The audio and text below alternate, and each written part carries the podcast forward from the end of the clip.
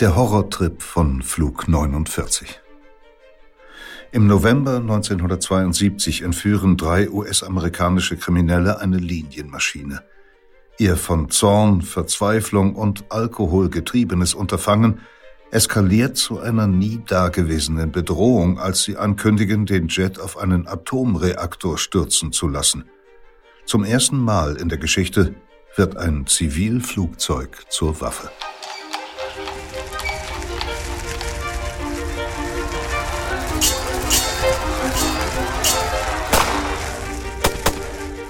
Verbrechen der Vergangenheit. Ein Crime-Podcast von Geo Epoche und RTL Plus. Zugang zu allen Folgen der gesamten Reihe haben Sie exklusiv nur auf RTL Plus Musik. Hallo, herzlich willkommen zu einer neuen Folge von Verbrechen der Vergangenheit, dem Podcast, der sich Unrechtstaten aus allen Zeiten der Menschheitsgeschichte widmet, von der Steinzeit bis zum 20. Jahrhundert. Ich bin Insa Bethke, Redakteurin bei dem Geschichtsmagazin Geo Epoche, wo dieser Podcast entsteht und ich freue mich, dass Sie wieder oder auch zum ersten Mal dabei sind. In dieser Folge reisen wir, Sie haben es eben gehört, zeitlich gar nicht so weit zurück, aber dafür enorm in die Höhe. Es geht um Flugzeugentführungen. Konkret begeben wir uns an Bord einer Maschine, die im Herbst 1972 in die Hand von Entführern gerät. Mit 30 Kindern, Frauen und Männern an Bord irrt sie 28,5 Stunden lang im US-amerikanischen Luftraum umher, gesteuert von einem bald völlig übermüdeten Piloten, den drei zunehmend betrunkene, völlig unberechenbare Kidnapper mit Waffen im Schach halten. Sich vorzustellen, was dieser Horrortrip für die Passagiere und das Bordpersonal bedeutete, ist an sich schon grauenvoll. Aber dann gibt es noch diesen einen Moment, den Moment, in dem die Entführer dem Piloten befehlen, die Maschine auf eine Atomfabrik abstürzen zu lassen. Das ist das wohl erste Mal in der Geschichte, dass damit ein Flugzeug zur Waffe umfunktioniert wird, zur potenziellen Massenvernichtungswaffe. Was damals in der Maschine vor sich ging, wie es den Menschen erging, die den Flug 49 gebucht hatten und das Flugzeug steuerten, das hören wir gleich ausführlich. Grundsätzlich aber war, und das hat mich zumindest überrascht, eine solche Flugzeugentführung damals gar nichts Ungewöhnliches. Es war in den Jahren um 1970 sozusagen gängige Praxis, durch Hijacking an Geld zu gelangen oder auch ähm, politische Forderungen durchzusetzen. Dazu gleich mehr von meinem Kollegen Johannes Teschner, der weiß Bescheid weil er das Thema für die Geo-Epoche-Ausgabe, die so heißt wie dieser Podcast, Verbrechen der Vergangenheit nämlich, recherchiert hat.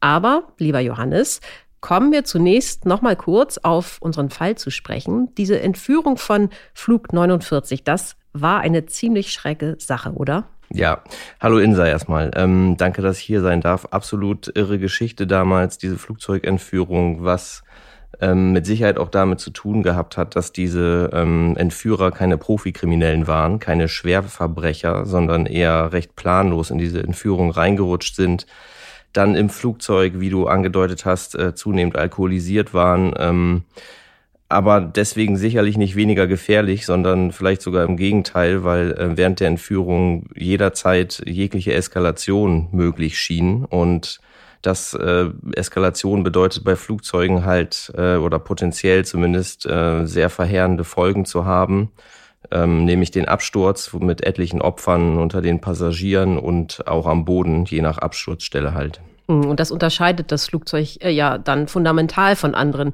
Verkehrsmitteln, die ja auch zur Waffe werden könnten. Ja, genau. Also diese Absolutheit, dass es bei einem absichtlich herbeigeführten Unfall ähm, kaum Zwischenstufen gibt, also wie man sie sich beim Auto oder beim Zug etwa vorstellen kann.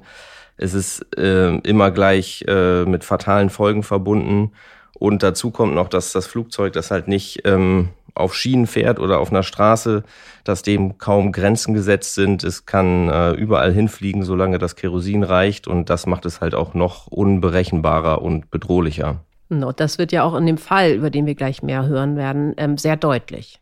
Ja, allerdings. Also die Entführer sind ja, wie gesagt, recht planlos und äh, lassen das Flugzeug einen Irrweg über den Osten der USA fliegen steuern da mehrere Flughäfen an, äh, drehen dann zum Teil wieder ab, müssen dann aber auch landen, weil der Treibstoff knapp wird.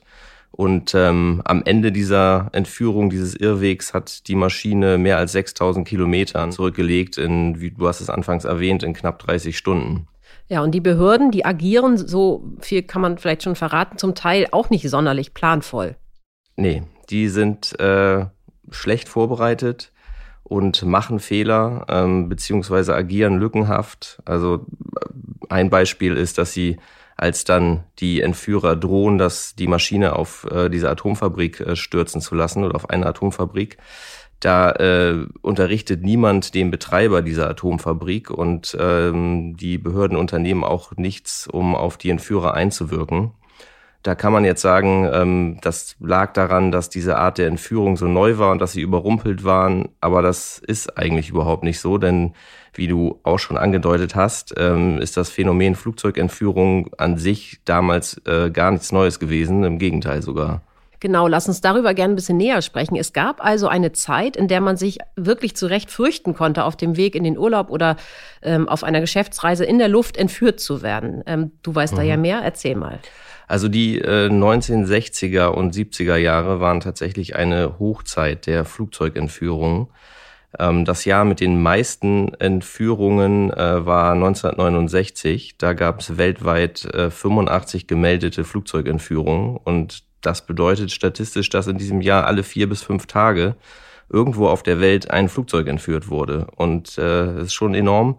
Also zum Vergleich, in den äh, vergangenen zehn Jahren waren es weltweit äh, 1,7 Flugzeugentführungen pro Jahr im Schnitt. Mhm. Woran liegt es denn, dass sich ähm, solche Entführungen ausgerechnet in diesem Zeitraum derart ballen?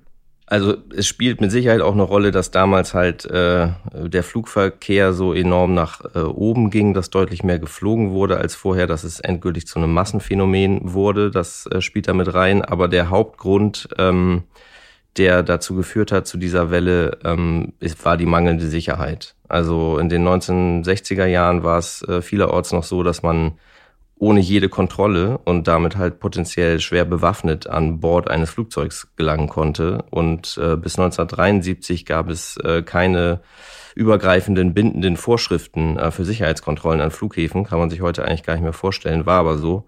Haben dann äh, manche Fluglinien haben äh, da schon Maßnahmen ergriffen, haben Magnetschleusen eingesetzt, ähm, Stichprobenuntersuchungen gemacht, aber andere haben darauf komplett äh, verzichtet. Und wenn man mit so einer Linie gereist ist, dann, wenn du da eine Pistole mit an Bord hättest nehmen wollen, dann hättest du sie dir einfach in die Jackentasche stecken können. Aber das kann doch nicht angehen. Also das gab ja schon ähm, damals, wie du gerade gesagt hast, zahlreiche Entführungen.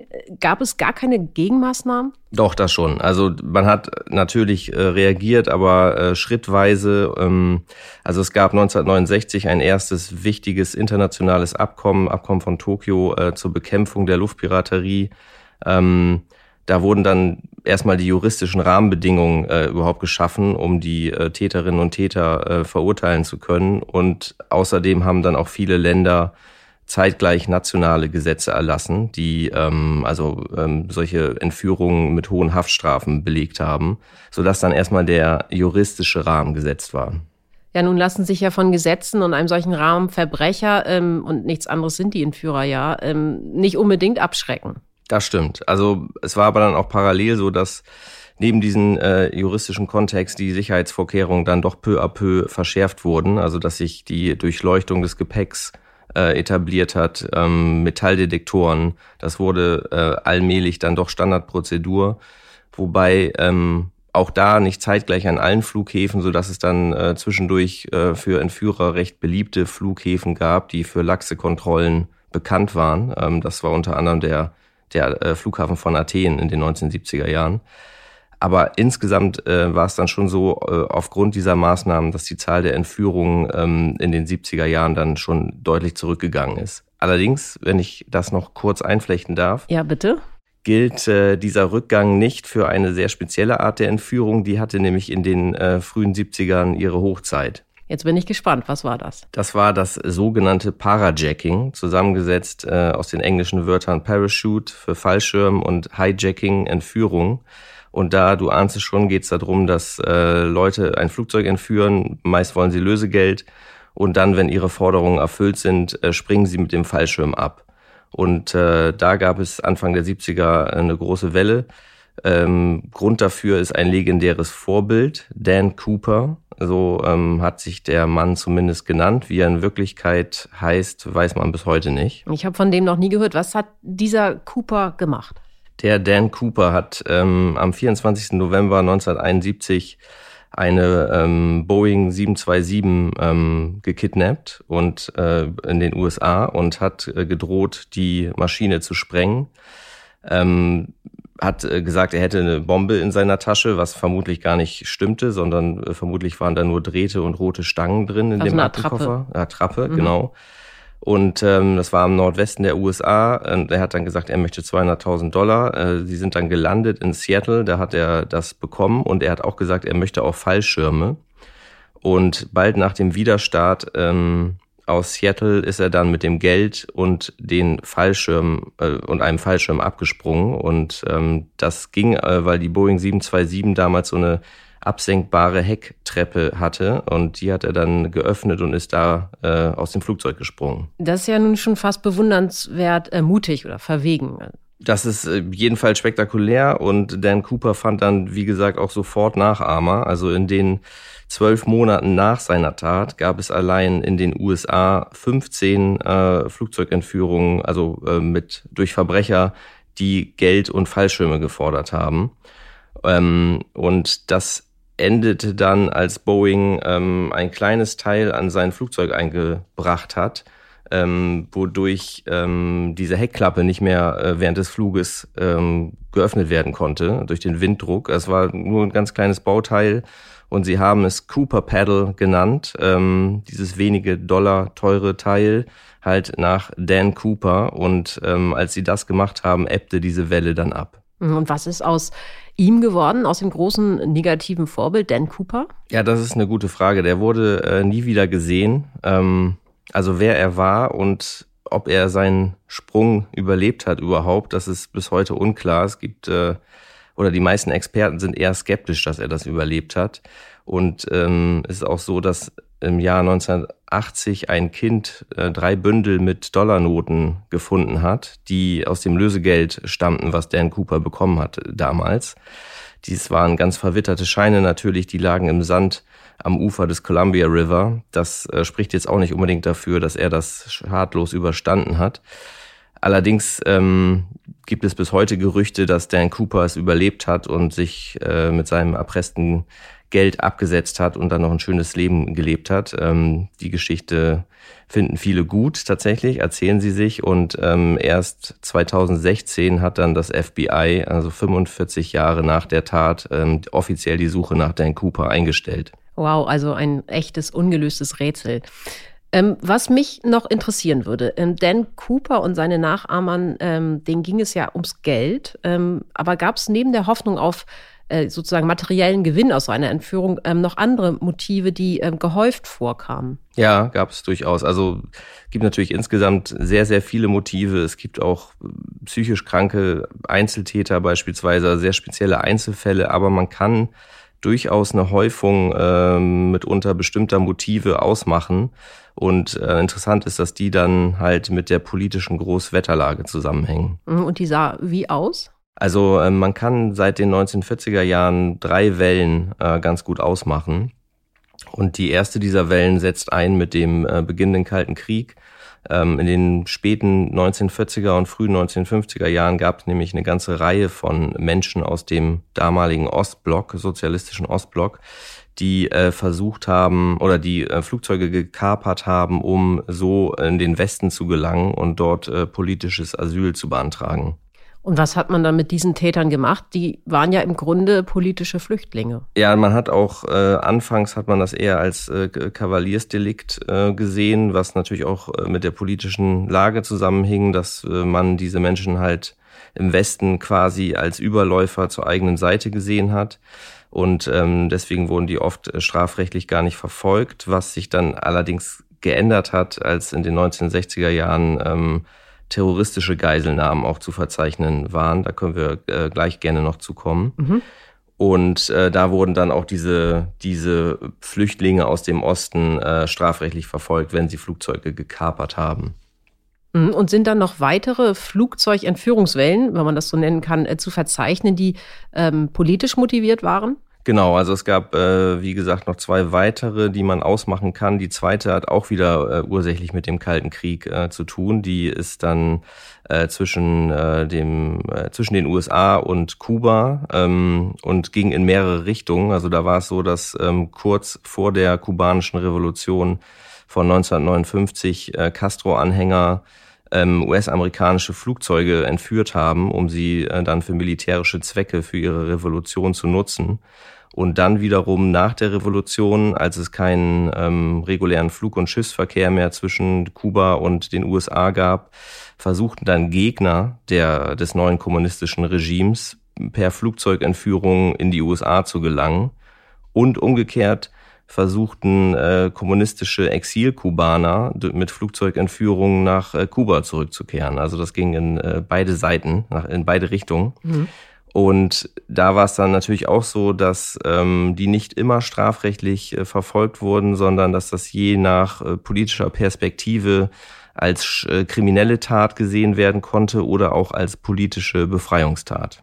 Und eben hast du ähm, schon kurz angedeutet, dass es auch eine Welle terroristisch motivierter Entführungen gab. Genau, das hatte dann nochmal ähm, eine neue Qualität, wenn man so möchte. Diese dritte Welle, ähm, die äh, hat ihren Ursprung im Nahen Osten. Es ist nämlich so, dass sich dann 1964 dort äh, die Palestine Liberation Organization, kurz PLO, äh, als politische Vertretung der Palästinenserinnen und Palästinenser formiert und die versucht, ähm, ihre Forderungen sowohl mit politischen, aber auch mit terroristischen Mitteln durchzusetzen und radikale palästinensische Kräfte ähm, entdecken dann das Mittel der Flugzeugentführung, um Druck auszuüben und auch um maximale mediale Aufmerksamkeit für ihre Sache zu erzeugen. Und ähm, da gab es dann einige Beispiele und es gibt ja auch zwei äh, Beispiele, wo Palästinenser dann äh, mit deutschen äh, Linksterroristen zusammengearbeitet äh, haben, in Anführungsstrichen gearbeitet, ähm, bei Flugzeugentführungen. Ja, das kannst du vielleicht ganz kurz andeuten. Ganz kurz, also genau, die eine äh, war im Juni 1976 ähm, aus Paris eine entführte äh, Maschine, die dann letztlich in Uganda landete. Und äh, das zweite Beispiel 1977 ist das, was in Deutschland am das bekannteste ist, das ist nämlich die Entführung der Landshut, mhm. äh, die Entführung, die dann in Mogadischu endet. Und bei beiden dieser Fälle ist es ja so, dass fast alle äh, der ähm, Luftpiraten, der Entführer, dann durch Polizeieinsätze äh, ums Leben kommen. Was mit Sicherheit dann auch einer der Gründe dafür ist, dass das äh, diese Welle ähm, die letzte ist, die man, die man so richtig ausmachen kann. Ähm, dass es danach eigentlich keine, bis heute keine größeren Wellen gab, die einem bestimmten Muster, einem politischen Muster gefolgt sind. Ja, die absolut schrecklichste, opferreichste und auch folgenreichste ähm, Flugzeugentführung kam aber dann ja noch, ähm, mhm. die wahrhaftig ja zu einem Wendepunkt der Geschichte wurde. Die können wir hier nicht unerwähnt lassen. Das stimmt. Das, also der 11. September 2001 als ähm, islamistische Terroristen insgesamt vier Passagiermaschinen entführt haben und äh, vorsätzlich zum Absturz gebracht haben. Ähm, das ist aber tatsächlich auch in der Konzeption und im Ablauf ähm, im Vergleich zu vorherigen Entführungen sehr ungewöhnlich gewesen. Also es hatte zwar äh, zuvor bereits mehrere Abstürze gekaperter Maschinen gegeben, aber das war infolge von Kerosinmangel. Und so dieser geplante Absturz in, in Form eines Selbstmordattentats mit unzähligen weiteren Opfern, das hat es bis dahin nicht gegeben. Und äh, wenn man wie wir alt genug ist, kann man sich auch noch daran erinnern, was das für ein Gefühl war, also wie unfassbar das wirkte, mhm. äh, dass sowas passieren kann.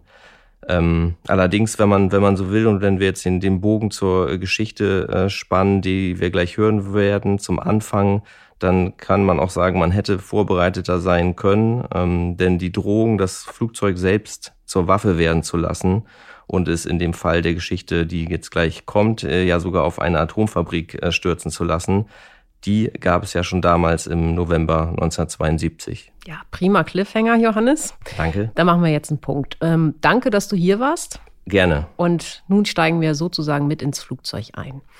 Der Horrortrip von Flug 49, eine historische Reportage von Kai Rademacher. Es liest Peter Kämpfe. Birmingham Municipal Airport, Alabama. Freitag, 10. November 1972, 18.30 Uhr. Drei Männer stellen einen gestohlenen Kombi auf dem Parkplatz ab. Louis Moore, 27 Jahre alt, ein kräftiger Typ mit einem künstlichen Schneidezahn aus Silber. Henry Jackson, 25, noch etwas breiter als sein Freund Moore. Beide werden von der Polizei in Detroit gesucht. Und Melvin Cale, 22, in Tennessee aus dem Gefängnis geflohen. Alle drei sind zornig und bewaffnet. Am Tag zuvor haben sie einen Laden überfallen und einen 9 mm Luger sowie einen Smith Wesson Revolver erbeutet. Dazu rund 200 Dollar, mit denen sie im Südstaat Alabama völlig legal in einem Army Shop drei einsatzfähige Handgranaten gekauft haben. Nun nähern sie sich dem Flughafen, ohne Koffer und Reisetaschen. Jackson und Moore mit je einer Krücke, Cale mit einem Fernglas und einer Kameratasche, die um seinen Hals baumelt. Sie haben sich Mäntel über die Arme gelegt. Ihr Arsenal verstecken sie an den Gehhilfen unter den Mänteln in der Kameratasche. Ihr Ziel? Southern Airways Flug 49. Die 1949 gegründete Fluggesellschaft bedient Strecken im Süden der USA mit mäßigem Erfolg. Nach vier Jahren in roten Zahlen erwartet sie 1972 wieder Gewinne. Flug 49 startet um 18.10 Uhr in Memphis, Tennessee und fliegt nach Birmingham, Montgomery, Orlando und Miami. Die blau-weiß lackierte Maschine, auf deren Spitze ein Smiley gezeichnet ist, gleicht einem 90 Plätze großen Linienbus der Lüfte. An jedem Stopp steigen Passagiere aus und zu, manche Etappen dauern kaum eine Viertelstunde. In Birmingham landet die Douglas DC-9 mit ein paar Minuten Verspätung. Captain William Billy Bob Haas vertreibt sich die Wartezeit mit einem Buch über Korruption im kanadischen Parlament. Der 43 Jahre alte Pilot, verheiratet mit einer ehemaligen Stewardess, Vater von fünf Kindern, ist schon mehr als zwölf Stunden wach. Er ist gegen 6.30 Uhr in seinem Haus östlich von Memphis aufgewacht. Eigentlich stand er auf der Reserveliste für diesen Tag, doch dann musste er für einen Kollegen einspringen. Im rechten Sitz hat Co-Pilot Billy Harloyd Johnson Platz genommen. Ein wenig jünger als Haas, aus einer ebenso flugbegeisterten Familie. Seine Frau ist ebenfalls Pilotin. Nach den Vorschriften der Aufsichtsbehörde FAA muss jeweils 50 Passagieren ein Flugbegleiter zugeteilt sein, Deshalb arbeiten zwei junge Frauen auf Flug 49, Donna Holman und Karen Ellis. Sie betreuen an diesem Abend aber deutlich weniger als die Maximalzahl von Gästen. 17 Kinder, Frauen und Männer bleiben in Birmingham an Bord, etliche Dutzend steigen aus, nur 13 neue Passagiere kommen hinzu.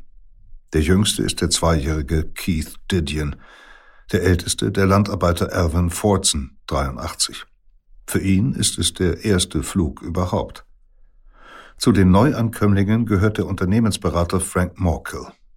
In Peru geboren, mit kanadischem Pass, in Miami lebend, ist er ein Vielflieger in Nord- und Südamerika. An diesem Abend ist er müde, geplagt von Magenproblemen. Trotzdem ist dieser erfahrene Reisende für einen winzigen Moment irritiert von drei Mitpassagieren, die am Terminal von Southern Airways vor ihm einchecken und ihm vage verdächtig vorkommen. Drei junge Schwarze ohne Gepäck, zwei mit schimmernd neuen Krücken.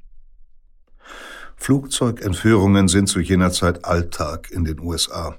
Seit Ende der 1960er Jahre wird jede zweite Woche eine Maschine auf inneramerikanischen Flügen entführt, manchmal von Einzeltätern mit psychischen Problemen, häufiger von Kriminellen, die Lösegeld erpressen. Etwa 60 Jets werden bis 1972 von Gewalttätern nach Kuba umgeleitet, denn Fidel Castro gewährt vielen, nicht allen Entführern Asyl. So übt er Druck auf Washington aus, das seit 1961 die Beziehungen zu Castros Regime abgebrochen und bereits ein Embargo verhängt hat. Nach dem ersten Mord bei einer Entführung an einem Co-Piloten von Eastern Airlines kündigt Präsident Richard Nixon 1970 ein Anti-Hijacking-Programm an, an einem 11. September. Dennoch bleiben die Kontrollen lax. 1971 wird ein Passagier ermordet und 1972 schmuggeln Erpresser Bomben in geparkte Jets in New York, Las Vegas und Seattle. Vier Hijacker schießen am Flughafen Houston einen Angestellten nieder.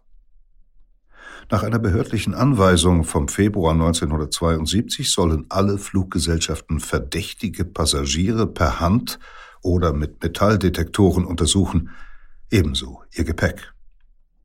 Jackson, Moore und Cale nähern sich an jenem Abend in Birmingham dem Ticketschalter mit einer geradezu lächerlichen Tarnung. Cale kauft für sich und Moore jeweils ein One-Way-Ticket für 20 Dollar in Bar.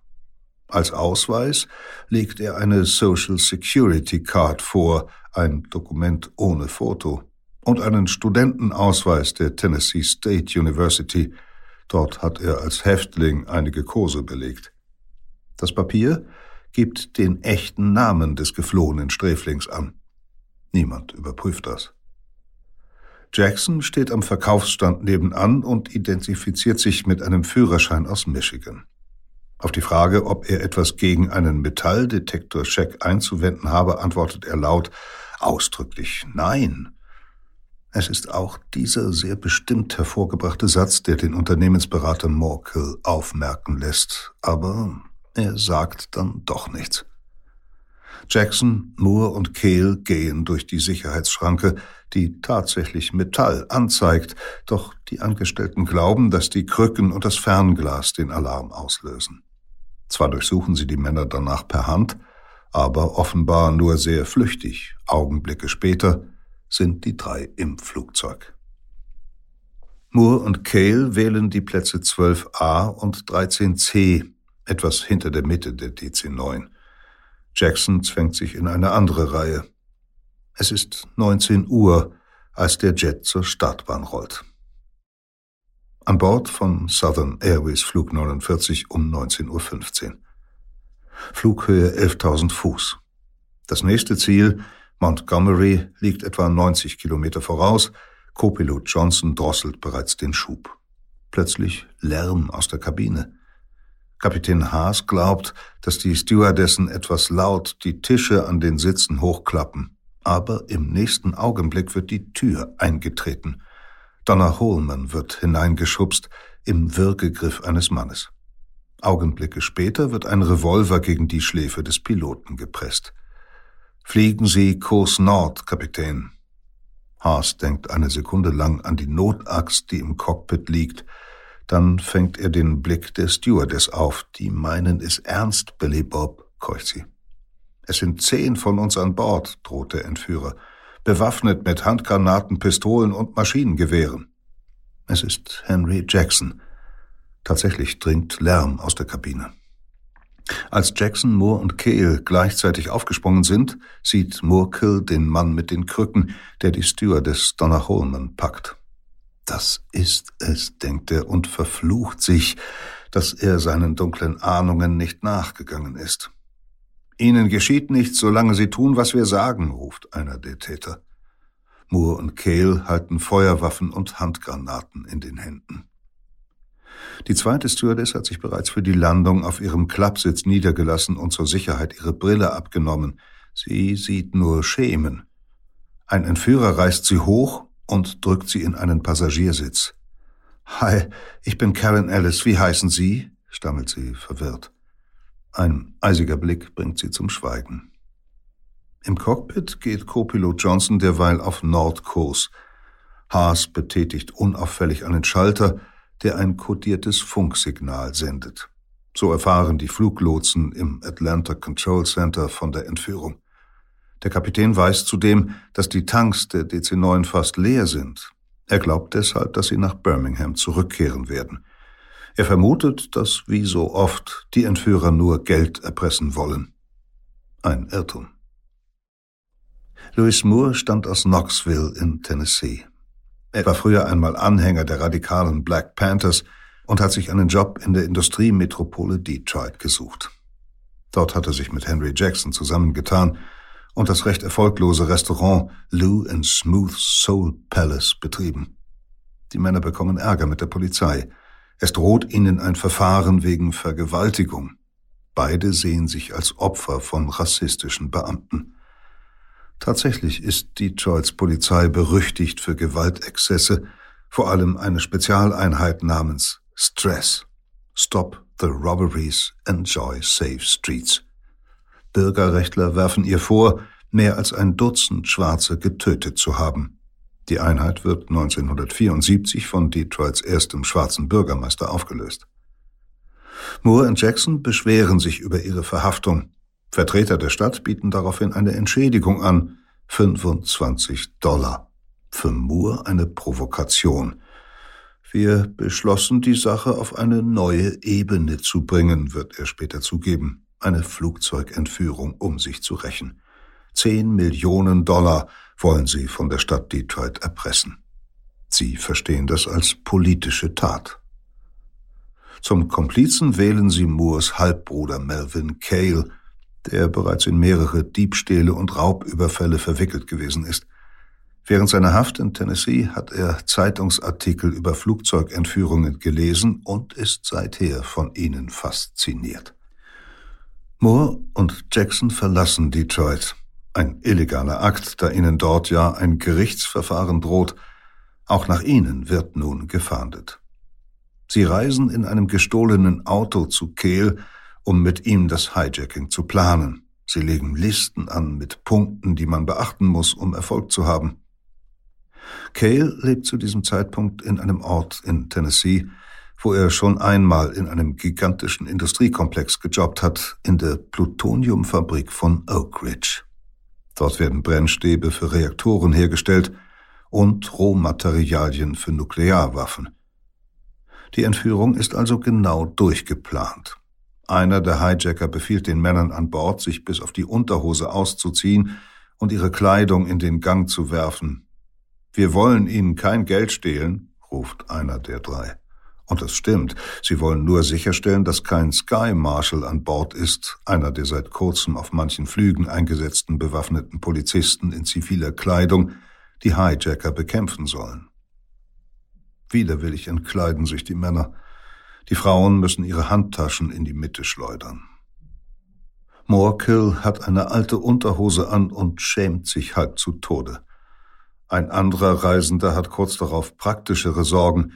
Er deutet auf die durcheinander geworfene Kleidung und die Handgranaten und gibt einem der Täter zu bedenken, dass er mit dem Sprengsatz darüber stolpern könnte. Du bist ziemlich cool, Mann, antwortet der und befiehlt den Stewardessen, die Kleidung ins Heck der Maschine zu schaffen. Dem Passagier gelingt es auch dem Entführer Informationen über seine Motive zu entlocken. Da gibt es eine bestimmte große Stadt in diesem Land, die uns schweres Unrecht angetan hat, sagt er. Wir werden sie dafür zahlen lassen. Im Cockpit zeigt derweil Kapitän Haas auf die Tankanzeige. Wir haben noch 8000 Pfund Kerosin. Das wird für eine halbe Flugstunde reichen. Da der Entführer nicht antwortet, nimmt der Pilot das als Zeichen für die Umkehr nach Birmingham. Sie sprechen mit dem Tower, fast wie bei einem Routineflug, Flughöhe, Kurs, Wetter. Jackson hört alles mit, doch versteht er die Bedeutung der Worte offenbar nicht, bis er 60 Meter vor der Landebahn Lichter sieht. Nimm diesen Schrotthaufen hoch, schreit er und rammt Haas den Revolverlauf in die Nase. Wir landen hier nicht. Haas reißt die schwere DC-9 hoch. Sein Co-Pilot, in großer Verwirrung, stammelt per Funk zum Tower. Sie, äh, Sie, Sie haben gerade Ihre Meinung über eine Landung in Birmingham geändert. Wir fliegen nun. Dann bricht er ab. Wohin? Haas mit der Waffe am Kopf stößt rasch die Namen einiger Flughäfen hervor, die sie noch mit ihrem Kerosinvorrat erreichen könnten. Der Entführer entscheidet sich für Jackson, Mississippi, ungefähr 240 Kilometer südwestlich gelegen. Der Copilot gibt das weiter an den Controller. Am Boden haben Fluglotsen unterdessen längst das FBI und die Manager von Southern Airways informiert. Die Bundespolizisten alarmieren lokale Einheiten und kommandieren einige Agenten ab, die mit einer hastig bereitgestellten Transportmaschine der Marine dem entführten Jet folgen werden. In Detroit stürmen Polizisten zufällig genau in diesen Stunden die Wohnung von Moore, nachdem sie herausgefunden haben, dass er trotz seines laufenden Gerichtsverfahrens aus der Stadt verschwunden ist. Dass er in diesem Augenblick ein Passagierflugzeug in seiner Gewalt hat, ahnt noch niemand in der Autostadt. An Bord der DC-9 weint der zweijährige Keith Didion vor Hunger. Die Stewardessen dürfen daraufhin Essen verteilen und bieten sogar Cocktails an. Thompson Field, Jackson, Mississippi, gegen 20 Uhr. Haas parkt seine Maschine auf Landebahn 15. Beide Triebwerke laufen, alle Außen- und Landeleuchten strahlen. Ein einziger Mann, so haben es die Entführer per Funk zuvor durchgegeben, dürfe sich mit einem Tankwagen dem Jet nähern. Moore und seine Komplizen fürchten einen Polizeiangriff. Tatsächlich stehen FBI-Agenten im Tower, doch niemand von ihnen wagt sich näher heran. Der Techniker vom Tankwagen führt eine Leitung in ein Ventil am Rumpf. Etwa tausend Liter rauschen nun pro Minute durch den Schlauch. Zwölf Minuten dauert es, bis die DC-9 wieder betankt ist. Der Mann sieht zwei bewaffnete Schwarze hinter den Cockpitfenstern. Einer starrt mit einem Fernglas Richtung Tower. Die Hijacker sind extrem angespannt. Als der Tankwagen endlich davonrollt, befiehlt Jackson augenblicklich wieder abzuheben. Pilot Haas darf die Maschine nicht einmal bis zum Ende der Startbahn rollen lassen, um deren Länge auszunutzen, sondern muss nach drei Vierteln der Strecke bereits umdrehen und gleich vollen Schub geben, mit einer scharfen Handgranate am Kopf, die ihm der ungeduldige Entführer hart gegen die Schläfe drückt. Southern 49 ist bereit zum Start, funkt der Copilot. Dann sind sie wieder in der Luft. Es ist 20.35 Uhr. Die Entführung dauert jetzt schon eine Stunde und 20 Minuten. An Bord von Southern Airways 49 etwa 22.30 Uhr. Der Druck, der auf Haas lastet, wird immer größer. Der Kapitän ist seit 16 Stunden wach. Inzwischen hat ihm Jackson gesagt, wohin er fliegen soll. Take it to Detroit. Also fliegt Haas Kurs Nord, nur etwas mehr als 1000 Meter über dem Boden weit unterhalb des normalen Flugverkehrs. Er hat, ohne dies den Hijackern zu sagen, die Geschwindigkeit auf 460 Kilometer pro Stunde gedrosselt. Er will damit Kerosin sparen, weil er nicht weiß, wie lange er in der Luft bleiben muss. Inzwischen haben die Täter ihm ihre Vornamen verraten. Manchmal spricht er beinahe freundschaftlich mit ihnen. Als sich ihre Nervosität etwas legt, gestatten sie den Passagieren sogar, ihre Kleidung wieder anzuziehen. Die Stewardessen servieren auf allen Plätzen Steak, Kartoffeln und Salat. Doch wie in einem schlechten Katastrophenfilm lodert immer eine neue Gefahr auf, sobald Haas eine alte gemeistert hat. Andere Piloten etwa funken ohne Rücksicht ihre Kommentare in den Äther, Möchte wissen, wohin diese Verrückten die Maschine als nächstes bringen, kommentiert ein Kollege auf der von Southern Airways genutzten Frequenz. Haas schaltet das Gerät zeitweise ab, weil er Angst hat, dass dies die Hijacker provozieren könnte. Zu Recht, denn Jackson, Moore und Cale haben inzwischen die Alkoholvorräte an Bord entdeckt. Sie lassen sich von den Stewardessen Screwdriver mischen, einen Cocktail aus Wodka und Orangensaft, und leeren nach und nach den Vorrat an kleinen Whiskyflaschen. Der Crew kommen sie immer unberechenbarer vor. Und dann erkennt der Pilot auf seinem Radar eine Unwetterfront voraus. Niedrige Wolken, Nebel, viel Regen. Bis sie Detroit erreichen, wird der Flughafen dort wegen schlecht Wetter geschlossen sein. Schaltet das Ding ab, befiehlt Entführer Jackson, der bemerkt, wie die beiden Piloten auf das Radar starren. Er fürchtet, ihr Flugzeug könnte damit irgendwie geortet werden. Kurz darauf erschüttert ein schwerer Schlag den Jet. Was ist das? schreit der Entführer. Schweißperlen glänzen auf seiner Stirn. Dann taumelt auch Moore ins Cockpit. Ich bin mitten in eine riesige Wolkenformation geflogen, erklärt Haas. Macht das verdammte Ding wieder an. Jackson deutet auf das Radar. Mühsam gelingt es dem Kapitän, die Entführer davon zu überzeugen, dass das Wetter über Detroit inzwischen so schlecht ist, dass niemand dort zurzeit landen kann. Aber wir sind hier, um mit den Leuten dort eine Rechnung zu begleichen, beharrt Jackson. Schließlich einigen sie sich darauf, über der Stadt Kreise zu fliegen, am Rande der Schlechtwetterfront.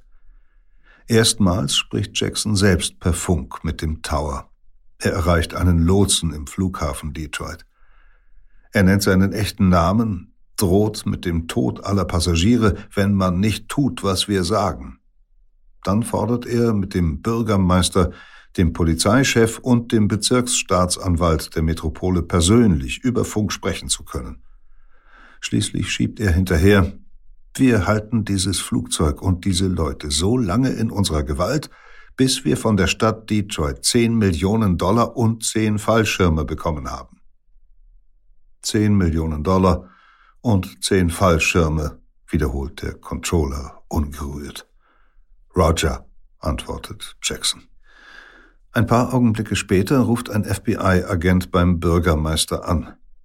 Dieser glaubt nicht eine Sekunde, dass er die Forderung erfüllen können wird. Eine derart hohe Summe könnte nur Detroits Stadtrat bewilligen, doch dort würde es wohl keine Mehrheit dafür geben. Denn wer möchte schon so kurz vor den Wahlen vor den Steuerzahlern verantworten, einigen Kriminellen eine Riesensumme aus dem Stadtsäckel zu schenken? abgesehen davon, dass es überhaupt schwierig wäre, an einem Wochenende den ganzen Stadtrat zusammenzutrommeln. Und abgesehen davon, dass zehn Millionen Dollar nirgends einfach in einem Tresor herumliegen, wo sollte der Bürgermeister das Bargeld hernehmen? Während sich in Detroit offenbar niemand ernsthaft Gedanken über die Heranschaffung des Lösegelds macht, herrscht in Atlanta, in der Zentrale von Southern Airways, schiere Fassungslosigkeit. Dort wollen die Manager alle Dollars zusammenkratzen, die sie finden können, um ihre Kollegen freizukaufen. Allerdings verfügt die Gesellschaft gar nicht über so hohe Reserven, und außerdem nimmt man dort offenbar die ausdrückliche Forderung der Entführer, das Geld solle von der Stadt Detroit kommen, nicht weiter ernst. In Atlanta beginnen hektische Telefonate. Einige Zeit später wird in Chicago, das näher an Detroit liegt als Atlanta, eine zufällig dort parkende DC-9 der Airline von mehreren FBI-Agenten betreten, sowie von einem Manager der Fluggesellschaft, der einen verschlossenen Koffer bei sich trägt. Lösegeld in unbekannter Höhe, alles, was man in der Eile zusammenraffen konnte. In der gekaperten DC-9 hat ein nah am Cockpit sitzender Passagier derweil das Funkgespräch mitgehört. Ein Reisender hält sämtliche Finger hoch und formt mit den Lippen lautlos Ten Million. Die Summe weht durch die Reihen der Entführten. Uns hat es wirklich erwischt, denkt Frank Murke. Moore löst jetzt Jackson als Bewacher im Cockpit ab. Jackson geht bis zu dem Platz, den er vor Beginn der Entführung eingenommen hat, und schläft dort ein, neben einer verschreckten Passagierin. Handgranate und Revolver immer noch in seinen Händen, Niemand wagt es, sich ihm zu nähern. Samstag, 11. November 1972, etwa 0 Uhr. Die fünfte Stunde der Entführung. Noch immer kreist die DC-9 über Detroit. Haas deutet auf die Kerosinanzeige und macht Moore klar, dass sie nur noch 8000 Pfund Kerosin in den Tags haben, sie müssen bald wieder nachfüllen. Sagt ihnen am Boden, dass es 6000 Pfund sind, das macht ihnen Beine. Co-Pilot Johnson übermittelt den Funkspruch und fragt bei der Gelegenheit auch, wo denn das Geld bleibe. Sir, nach meinem letzten Bericht ist der Stadtrat zu einer Sondersitzung zusammengekommen und befasst sich mit der Sache, antwortet der Controller. Die da unten sollten sich besser beeilen, droht Moore, sonst stürzen wir diese Mutter hier ins Wayne County Gerichtsgebäude. Es ist das erste Mal, dass Moore mit einer Kamikaze-Aktion droht. Sie würde mitten ins Zentrum von Detroit treffen. Haas beruhigt ihn ein wenig mit einer improvisierten Geschichte. Über das Wochenende seien alle Banksafes geschlossen und mit Zeitschaltschlössern gesichert, da komme man leider nicht so schnell heran. Schließlich kann der Kapitän Moore und den wieder aufgewachten Jackson davon überzeugen, die Maschine ins etwa 100 Meilen südöstlich gelegene vom Unwetter verschonte Cleveland zum Nachtanken zu bringen. Dort sollen nun auch das Geld und die Fallschirme übergeben werden. Jackson, der immer müder wird, realisiert, dass die Besatzung des Jets ebenso erschöpft sein muss wie er und ergänzt seine Forderung um einen weiteren Punkt Aufputschmittel für die Piloten. Co-Pilot Johnson weiß, dass solche Wachmacher von der Flugsicherheitsbehörde FAA verboten sind, hält es aber für klüger, darüber jetzt nicht mit den Hijackern zu diskutieren. Bringen Sie bitte etwas zum Flughafen, das den Piloten und seine Crew wach hält, bittet er den Lotsen in Cleveland. Dann setzt er besorgt hinzu, stellen Sie aber mit einem Experten der FAA sicher, dass es nichts ist, das unsere Flugfähigkeiten beeinträchtigt. Hopkins Field, Cleveland, etwa 0.30 Uhr. Landung in feinem Regen und Böen. Jackson befiehlt Haas, den Jet an der Kreuzung zweier Start- und Landebahnen zu positionieren, so dass kein weiteres Flugzeug abheben oder landen kann. Die Triebwerke sollen laufen, ein Mann allein soll einen Tankwagen heranfahren und mit ihm auch das Geld, die Fallschirme und die Medikamente bringen. Die Minuten verrinnen. Nichts geschieht. Die Entführer werden noch nervöser. Niemand an Bord ahnt, dass sich alle Techniker in Cleveland geweigert haben, den Tankwagen zu fahren. Ein FBI-Agent soll den gefährlichen Job übernehmen, doch der muss erst eingewiesen werden. Jackson droht nun damit, Geiseln einzeln zu erschießen und die Toten aus dem Flugzeug zu werfen. Leute, wir sitzen auf glühenden Kohlen. Diesmal hat Pilot Haas selbst zum Funkgerät gegriffen. Endlich, Jackson will schon seine Waffe zücken, blitzt das Licht eines Tankwagens in der Nacht auf. Bald wird Kerosin von der rechten Seite der Maschine in die Tanks gepumpt. Ein Moment der Entspannung. Doch Cale, der aus einem Passagierfenster blickt, schreit plötzlich auf, da hinten kommen sieben Schafschürzen auf uns zu. Tatsächlich haben FBI-Agenten die Deckung des mit hochexplosivem Kerosin befüllten Tankwagens genutzt, um sich anzuschleichen. Wenn die nicht sofort verschwinden, schleudern wir Handgranaten nach ihnen, bellt Jackson ins Funkmikrofon. Die Bundespolizisten ziehen sich eilig zurück. Wir hauen hier ab, ruft Moore. Würden Sie uns sagen, wohin wir fliegen? fragt Haas höflich, trotz der absurden Situation. Die Triebwerke heulen auf zum Start. Sagt diesen Leuten, sie sollen uns in Toronto treffen und sie sollen besser mit dem Lösegeld dahin kommen. Es ist jetzt ungefähr 1.30 Uhr. Knapp eine halbe Stunde später, um etwa zwei Uhr morgens, meldet sich Co-Pilot Johnson beim Controller des internationalen Flughafens von Toronto, Kanada. Könnten Sie bitte bei der US-Regierung nachfragen, wo das Lösegeld ist? Nach einigem Hin und Her meldet sich der Lotse. Ihre Gesellschaft hat ein Flugzeug mit dem Geld in Chicago, das in 40 Minuten starten wird, Richtung Toronto. Für Moore und Jackson bedeutet das eine endlose Verzögerung. Die beiden sind inzwischen so angetrunken, dass sich Stewardess Karen Ellis ein Herz fasst und sie ermahnt. Ich habe jetzt genug von Ihrer Trinkerei, das ist eine Bedrohung für jedermann an Bord. Sie sollten einen klaren Kopf behalten. Großartig, Baby, erwidert Jackson und klopft ihr auf die Schulter. Soll ich Ihnen Kaffee machen? Na, das wäre fein. Jackson nimmt sich trotzdem noch eine Miniflasche Whisky aus den inzwischen stark dezimierten Vorräten. Kurz darauf hört er im Cockpit den Funkverkehr mit. Toronto ist inzwischen für den normalen Flugverkehr gesperrt.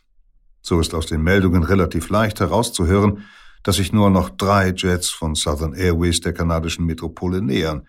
Die entführte DC-9, die Maschine aus Chicago mit dem Lösegeld und ein Flugzeug aus Atlanta. Aber warum? Jackson, wieder nervös, vermutet irgendeine Falle. Der Pilot selbst ist ahnungslos. Tatsächlich schicken ihm Manager der Gesellschaft einen Jet nach, der eine Ersatzcrew in Toronto einfliegen soll. Sie hoffen, dass die übermüdeten Entführten durch ausgeruhte Piloten und Stewardessen ersetzt werden können.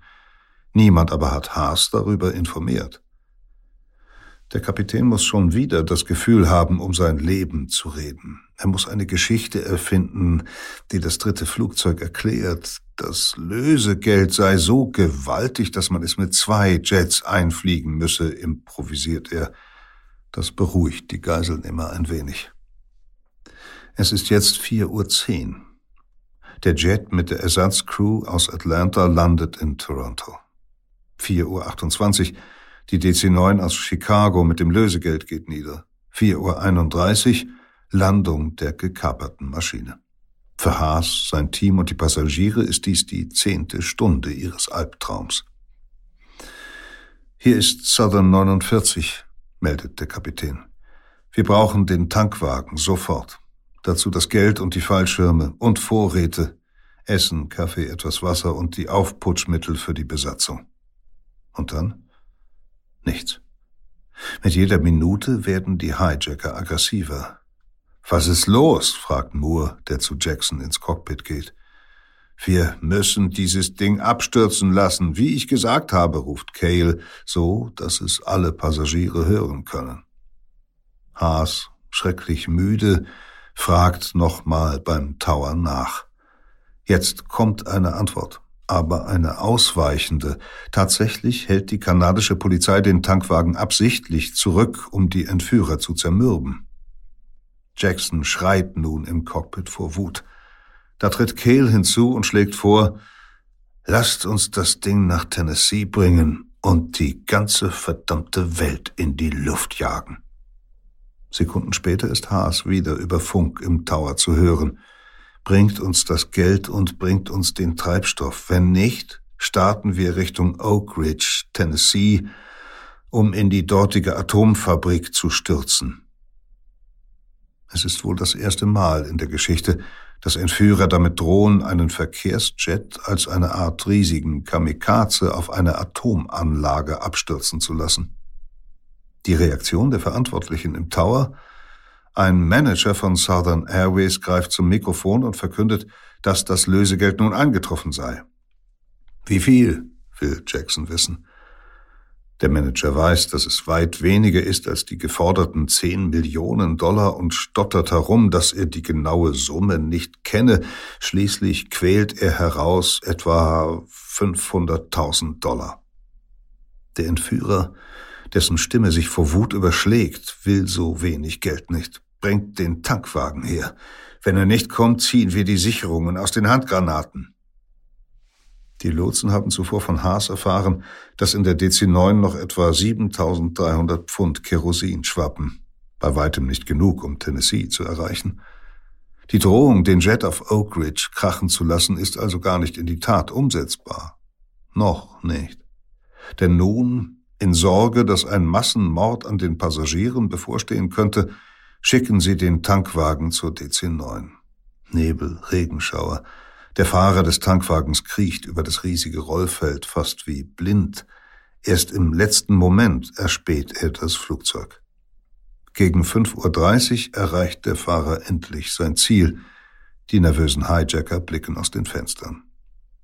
Sie haben den Piloten verboten, während der Betankung das Funkgerät zu benutzen. Im Tower sind alle Verantwortlichen ratlos, was die ominöse Ruhe bedeuten soll. 5.37 Uhr, endlich wieder Funkkontakt. Die Stimme des Piloten, der nach Aufputschmitteln verlangt. Seine Sätze sind schleppend, ihm ist die Erschöpfung deutlich anzuhören. Aufputschmittel sind nicht erlaubt, erwidert der Manager. Er bietet erneut das Geld seiner Airline an. Spielt er wieder die alte Platte? faucht Jackson. Wir wollen das Geld von Detroit. Er befiehlt den Start. 6.15 Uhr. Die DC-9 hebt ab. Moore reißt kurz danach das Mikrofon an sich und spricht mit dem Tower in Toronto. Wir sind auf dem Weg nach Oak Ridge. Bis wir dort sind, sollte besser jemand nach Detroit gerannt sein und das Geld dort mitnehmen. Wenn das Geld nicht zusammengekommen ist, bis wir in Oak Ridge sind, lassen wir das Flugzeug abstürzen. Er schreit so laut, wiederholt den Namen so oft, dass die Passagiere in den vordersten Sitzreihen es mitbekommen. Oak Ridge, flüstern sie, und plötzlich hat jeder das Bild einer Atomexplosion im Kopf.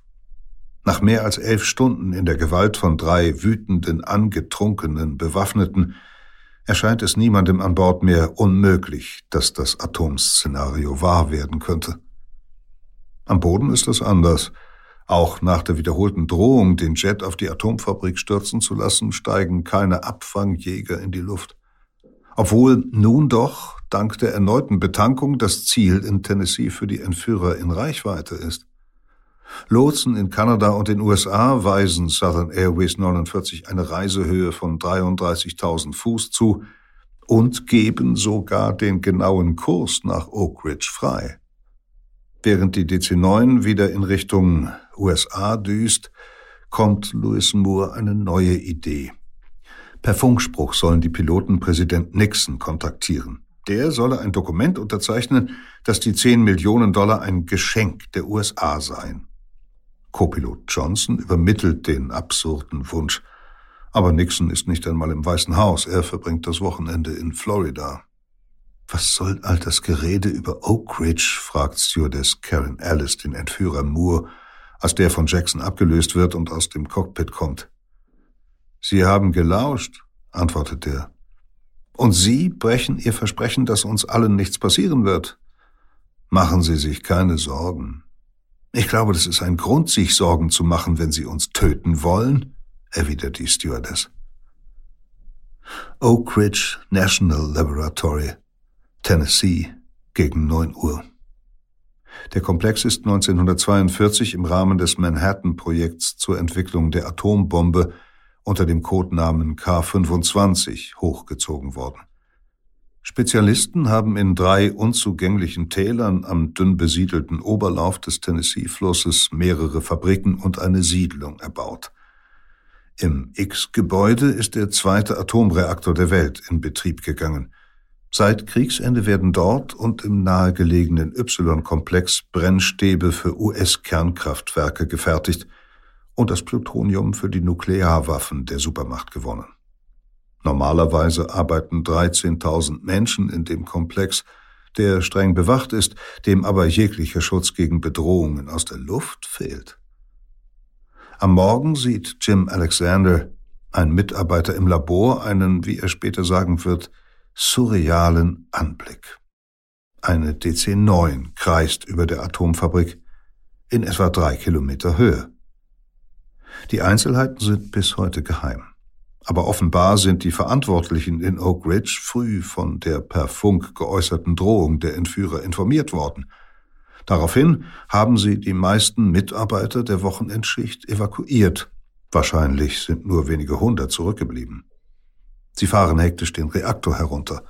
Wissenschaftler und Techniker versuchen außerdem auszurechnen, was geschähe, wenn der Jet die Anlage träfe. Zwar ist der Komplex im Zweiten Weltkrieg unter anderem aus Angst vor Luftangriffen in dieser entlegenen Gegend errichtet worden, doch niemand hat sich hier Gedanken gemacht, was passieren könnte, wenn ein Flugzeug hier abstürzt. Die Spezialisten kommen nach und nach zu dem Schluss, es würde große Zerstörungen geben. Giftige Gase und Strahlungen würden frei werden, die sich hauptsächlich auf die umliegenden, fast menschenleeren Täler verteilen würden, der Reaktor selbst liege aber so tief in der Erde, dass er unzerstört bliebe. Ansonsten geschieht nichts. Die Notmannschaft starrt zur entführten Maschine hinauf. Kein Kampfjet rast nach Oak Ridge, keine Armeeeinheit stellt Flugabwehrgeschütze auf. Haas fliegt derweil weitere Kreise über den Bergen. Zunächst hängt eine leichte Wolkendecke über Oak Ridge, doch der Ostwind bläst sie fort. Die Sicht ist hervorragend, die ganze Anlage ist gut zu erkennen. Im Cockpit hält gerade Melvin Cale Wache, der Entführer, der schon in Oak Ridge gearbeitet hat. Ist es denkbar, dass Kapitän Haas die DC-9 tatsächlich in die Atomfabrik steuern wird? Wer kann ihn dazu zwingen? Mehr als den Tod könne die Hijacker ihm nicht androhen. Wenn er also sowieso sterben wird, warum sollte er dann noch eine zusätzliche Katastrophe auslösen? Andererseits, die Täter könnten die Piloten aus den Sitzen zwingen. Aber sind sie auch fähig, den Jet kontrolliert abstürzen zu lassen? Sie wissen wenig vom Luftverkehr, aber vielleicht reicht es doch, um das Steuerhorn zu packen und den klar sichtbaren riesigen Komplex zum finalen Sturz anzuvisieren. Haas beendet die nervenaufreibenden Kreisflüge. Er deutet Kehl gegenüber auf die Tankanzeige. Der lange Flug von Kanada bis in den Süden hat so viel Kerosin gekostet, dass sie bald landen müssten. Eigentlich eine sinnlose Mahnung an die Entführer, wenn sie sowieso abstürzen wollen. Doch Cale und die anderen beiden beraten sich, fragen den Kapitän und entscheiden dann, abdrehen zum nahegelegenen Flughafen Lexington und auftanken. Was nun geschieht, ist schier unfassbar. Bluegrass Airfield, Lexington, Kentucky, 9.35 Uhr. Die DC-9 landet. Wieder die gleiche Forderung nach einem einsamen Tankwagenfahrer, die diesmal prompt erfüllt wird. Nach weniger als einer Viertelstunde ist der Jet aufgefüllt. Und dann? Blockiert jemand die Startbahn? Ein einziger quer geparkter Wagen würde dazu reichen. Versucht irgendjemand irgendwie die entführte Maschine am Boden zu halten? Nein, der Lotse gibt die Freigabe. Um 9.55 Uhr zieht Kapitän Haas die DC-9 wieder in den Himmel. Ein paar Minuten später kreist er erneut über Oak Ridge, diesmal mit vielen Tonnen Kerosin mehr an Bord. 11 Uhr die sechzehnte Stunde der Entführung. Ewige Zirkel im blauen Himmel über der Atomfabrik. Nichts geschieht an Bord. Auf einem nahegelegenen Flughafen sehen sich FBI-Agenten zum ersten Mal überhaupt eine baugleiche DC-9 an und stellen sich mit Vertretern von Southern Airways Fragen wie wo könnten wir in das Flugzeug eindringen, mit welchen Feuerwaffen könnten wir die extrem widerstandsfähigen Reifen zerschießen was auch immer die Bundespolizisten bei diesem reichlich späten Briefing lernen, es würde ihnen nur bei einem Angriff auf ein gelandetes Flugzeug helfen. Southern Airways 49 jedoch kreist seit nahezu zwei Stunden wieder über Oak Ridge. Zwei Stunden, in denen die Nervenkraft der Entführer langsam erodiert. Schließlich stellt Moore ein letztes Ultimatum. In weiteren zwei Stunden müsse das Geld da sein. Cale schreit die Passagiere an. Ich bin geboren, um zu sterben. Wenn ich euch alle mitnehmen muss, ist das in Ordnung. Wir werden die Sache hier schlimmer aussehen lassen als München. Eine Anspielung auf das von Palästinensern verübte Attentat während der Olympischen Spiele im selben Jahr. Eine Anspielung, die jeder an Bord versteht. Die Passagiere sind verschwitzt, erschöpft und graugesichtig. Die folgenden 120 Minuten verticken mit grotesken Funksprüchen, deren einzige Folge ist, die Entführer noch weiter an den Rand eines Amoklaufs zu drängen. Zunächst meldet sich Kehls Frau, die FBI-Agenten bis nach Knoxville in den Flughafen Tower gebracht haben. Was machst du da oben? Der Entführer reagiert völlig verwirrt und stammelt, ich folge meinem Bruder, das wird nicht lange dauern. Kurz darauf kommt tatsächlich eine Verbindung mit dem Weißen Haus zustande. Am anderen Ende der Leitung ist John Ehrlichman, einer von Nixons Beratern. Mit wem spreche ich? fragte er, sichtlich irritiert. Kapitän Haas wird, wie er später gestehen wird, beinahe ohnmächtig in diesem Moment. Hat denn niemand den Nixon-Mann darauf vorbereitet? denkt er verzweifelt. Sie wissen sehr gut, dass Sie mit einem entführten Flugzeug sprechen, das über Oak Ridge kreist, blafft Henry Jackson zurück. Und was ist der Sinn Ihres Anrufs? Wir wollen einen Brief, unterzeichnet vom Präsidenten, der erklärt, dass unsere 10 Millionen Dollar Lösegeld ein Geschenk der US-Regierung sind und dass wir nicht verfolgt werden. Darüber weiß ich nichts. Das wird einige Zeit kosten. Sie haben aber keine Zeit mehr, schreit Jackson in blinder Wut und knallt das Mikrofon in seine Halterung zurück.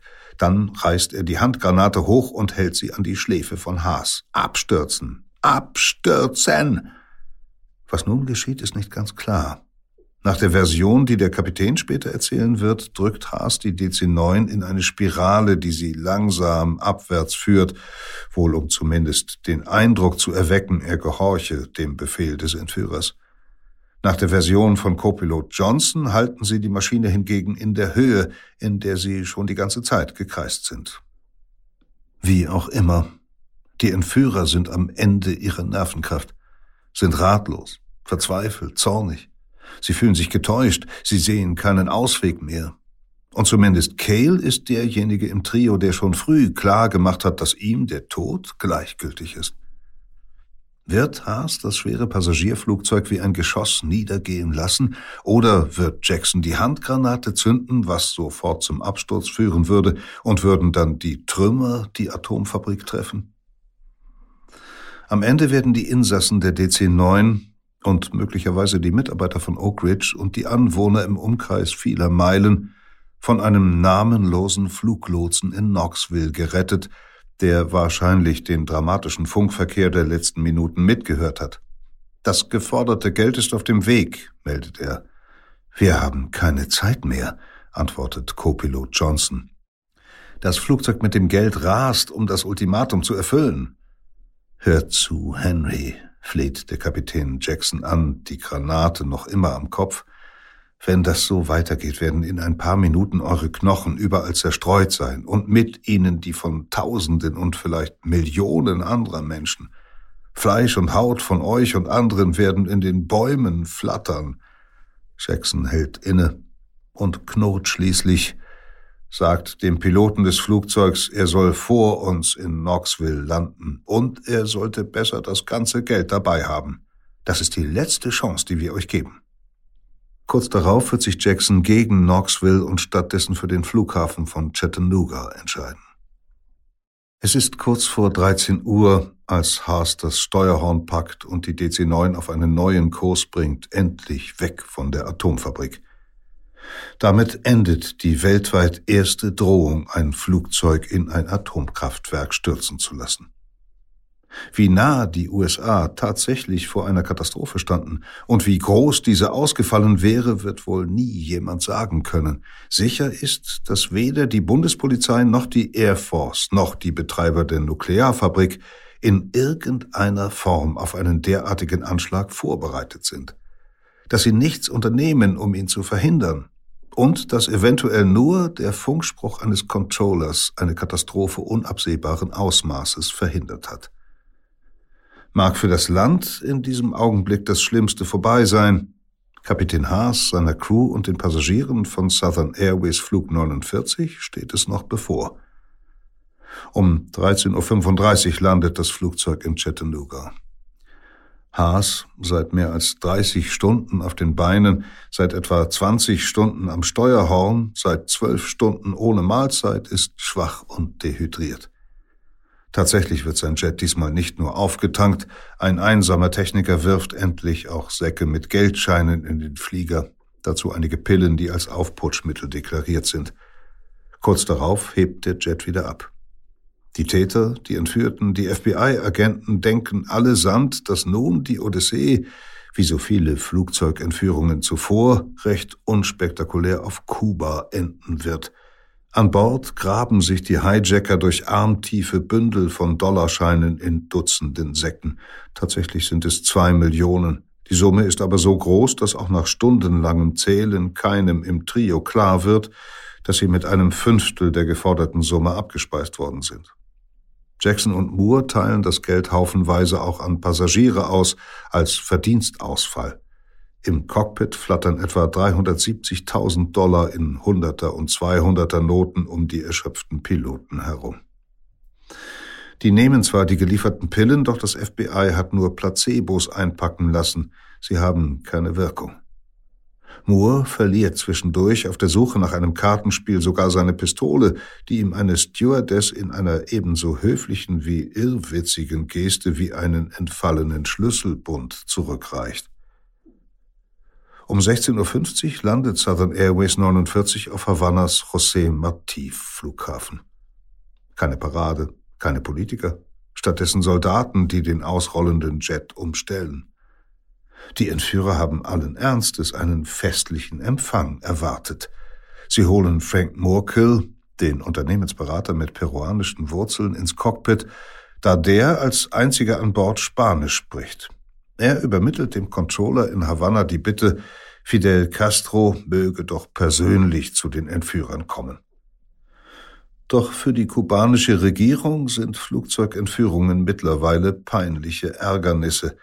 Zwar bedeutet jeder nach Havanna umgeleitete Jet eine Demütigung für den verhassten Nachbarn im Norden, andererseits hat Castro kein Interesse daran, immer mehr dollarreiche Gangster in seine sozialistische Republik zu lassen. Jackson und Moore mögen sich in Detroit diskriminiert fühlen und insofern auch politische Motive haben, aber ihr ganzer Fall ist so obskur, dass Havanna ihn nicht propagandistisch ausschlachten mag, also geschieht nichts. Hinhaltende Meldungen vom Tower, zwei Stunden lang steht die Maschine unter der karibischen Sonne, Schließlich befiehlt Jackson frustriert und ratlos den Start, den ihm die kubanischen Autoritäten nur zu gern gewähren. Aber wohin? Inzwischen laufen die Triebwerke der DC-9 seit mehr als einem Tag ohne Unterbrechung. Bei keinem Stopp hat ein Techniker Zeit gehabt, das Schmieröl der Turbinen nachzufüllen. Sie könnten bald heiß laufen und ausfallen. Ein kurzer Stopp in Key West, Florida, ein neuer Start, dann sagt Jackson, wir fliegen in die Schweiz. Fassungslosigkeit bei Haas. Die DC-9 hat gar nicht genug Reichweite, um nach Europa zu gelangen. Fassungslosigkeit am Boden. Erst jetzt beschließt das FBI, Flug 49 zu stoppen, sobald sich eine Gelegenheit bietet. Gegen 21 Uhr landet der Jet in Orlando, um erneut betankt zu werden. Da fliegen dem ahnungslosen Techniker buchstäblich Kugeln um die Ohren. Mehrere Bundespolizisten haben sich herangeschlichen. Doch ihre Geschosse prallen am Gummi der Flugzeugreifen ab. Erst nach mehreren Salven gelingt es ihnen, die Reifen zu zerschießen. Da sind die Hijacker längst alarmiert. In blinder Wut feuern Moore und Jackson aus den geöffneten Cockpitfenstern. Dann zerrt Jackson den Co-Pilot in den Passagierraum. Du bist der Erste, der stirbt, schreit er und schießt ihn nieder. Das Geschoss trifft Johnson, der sich im letzten Moment fallen lässt, am rechten Arm. Blutend und halb ohnmächtig vor Schmerz wird er in seinen Sitz zurückgezerrt. Dann startet Kapitän Haas die DC-9. Niemals zuvor ist ein Jet dieser Art auf zerschossenen Reifen losgerollt.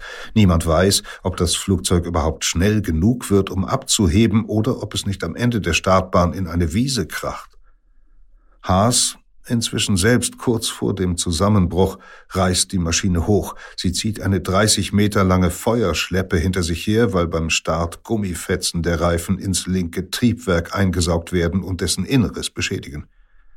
Die DC-9 ist ein fliegendes Wrack mit einer zu Tode erschöpften, verängstigten menschlichen Fracht. Es geht nicht mehr weiter. Um 23.45 Uhr zwingt Haas den Jet mit blanken Felgen wieder auf die Landebahn von Havanna. Diesmal steigen Jackson, Moore und Kehl aus und lassen sich widerstandslos festnehmen. Nach mehr als 28 Stunden ist eine der längsten Flugzeugentführungen der amerikanischen Geschichte zu Ende. Erst das Schicksal von Southern Airways 49, die 30. Flugzeugentführung in den USA im Jahr 1972, ändert die Sicherheitsstandards der Massenfliegerei. Nur acht Wochen nach dem Vorfall ordnet die FAA erstmals ein strenges Screening für alle Passagiere auf allen US-Airports an. Allein im ersten Jahr werden daraufhin 1600 Feuerwaffen, 1021 Sprengmittel, 15.731 Messer sowie mehr als 20.000 sonstige gefährliche Gegenstände, etwa Feuerwerkskörper oder Macheten, sichergestellt, die sonst mit an Bord genommen worden wären. Die Zahl der Entführungen sinkt schlagartig auf Null. Dazu trägt auch bei, dass Havanna und Washington 1973 den ersten Vertrag seit der Kuba-Krise von 1962 schließen. Beide Seiten verpflichten sich, keine Hijacker aus dem jeweils anderen Land aufzunehmen, sondern die Täter auszuliefern. Zwei Jahre später wird Fidel Castro sogar die zwei Millionen Dollar Lösegeld an Southern Airways zurückgeben. Jackson, Moore und Cale werden in Kuba zu langjährigen Haftstrafen verurteilt und 1980 an die USA ausgeliefert.